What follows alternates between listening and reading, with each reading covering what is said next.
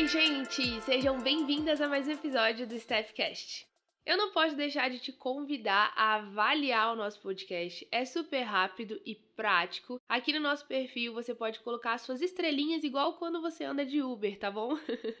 Compartilha também com as suas amigas, pede para elas darem as estrelinhas delas também, porque é muito importante para a gente continuar produzindo conteúdo por aqui. Agora que você já me avaliou e compartilhou o nosso podcast, podemos começar o nosso assunto dessa semana.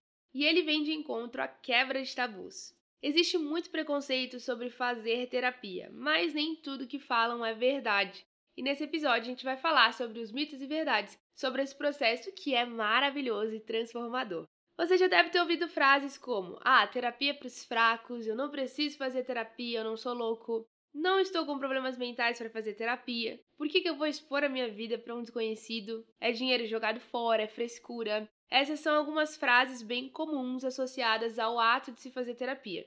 Apesar do aumento na busca por atendimento psicológico, inclusive na época da pandemia, o Google chegou a registrar 88% de aumento na busca por esse processo por profissionais da área. Mas ainda existe um certo tabu, né? E para começar, o que é terapia?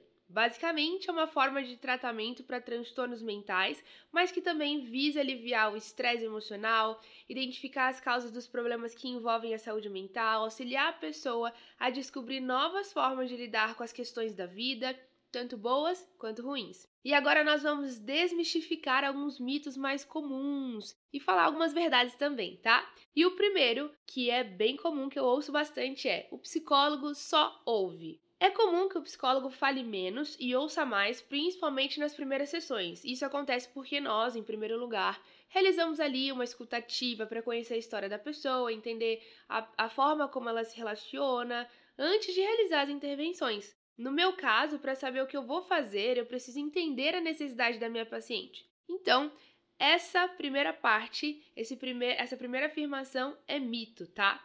A terapia ajuda a construir relações saudáveis começando comigo mesma? Será que é verdade ou será que é mito, hein? Se você respondeu mito, você errou.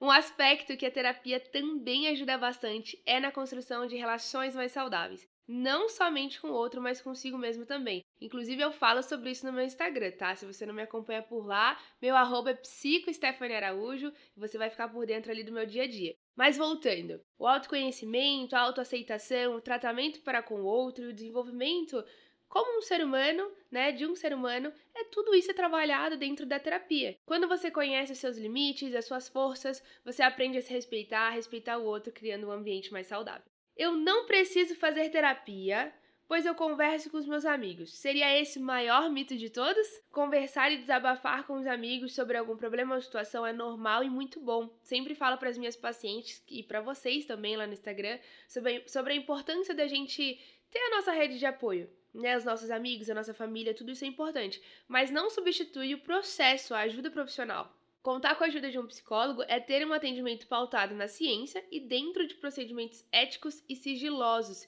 que permitirão que você conheça novas possibilidades para problemas ali da sua vida. Um outro mito muito comum é pensar que fazer academia, compras é terapia. Você já viu alguém postando no Instagram ali que estava fazendo alguma dessas atividades prazerosas e estava falando que era sua terapia? Então, deixa eu te falar, são atividades terapêuticas, mas não são terapia.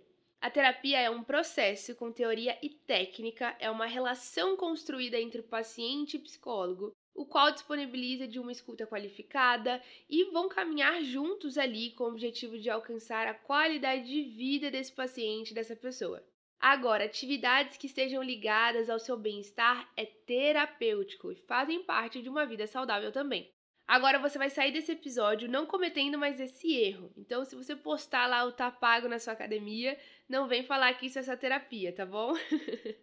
Será que fazer terapia ajuda a manter a autoconfiança? Isso é mito ou é verdade?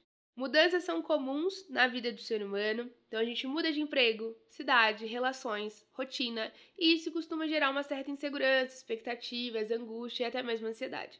A terapia ajuda você a transformar esse sentimento, muitas vezes negativo, em pontos positivos e também enxergar novas formas de adaptação.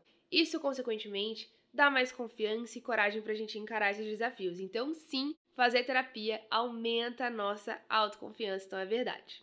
Terapia para louco, nem preciso dizer que isso é um mito, né? Essa frase, muito comum também, mas é mito, 100% mito, porque o papel do psicólogo é ser um facilitador da tua jornada. Então a terapia não é apenas para quem possui algum tipo de transtorno mental, muito pelo contrário, ela é recomendada para qualquer pessoa que tenha o desejo de melhorar aspectos emocionais ali da sua vida, encontrar resoluções para os problemas e até mesmo ter mais autoconhecimento.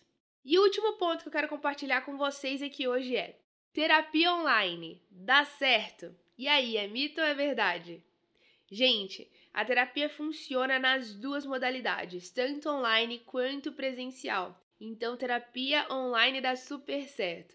Agora, você precisa pensar se a terapia online faz sentido ou não para você. Isso aí já é outra pergunta. Porque existem pessoas que super se adaptaram ao online. Hoje, por exemplo, eu sou uma psicóloga 100% online que atende dessa forma pacientes ali do mundo inteiro. Mas existem pessoas que ainda preferem o presencial mas a eficácia das duas é a mesma. Inclusive, o Conselho Federal de Psicologia reconheceu essa modalidade online já tem alguns aninhos, viu? Bom, a gente está caminhando aqui para o fim desse episódio e eu quero saber se você gostou, se ele te ajudou, o que, que você mais gostou de saber aqui das curiosidades, dos mitos e verdades. Comenta aqui embaixo e, claro, compartilhe ele com suas amigas porque eu quero que mais pessoas saibam disso, porque mais pessoas precisam saber os mitos e verdades aí da terapia. E se você tem o desejo de realizar esse processo transformador, você pode contar comigo também, tá bom?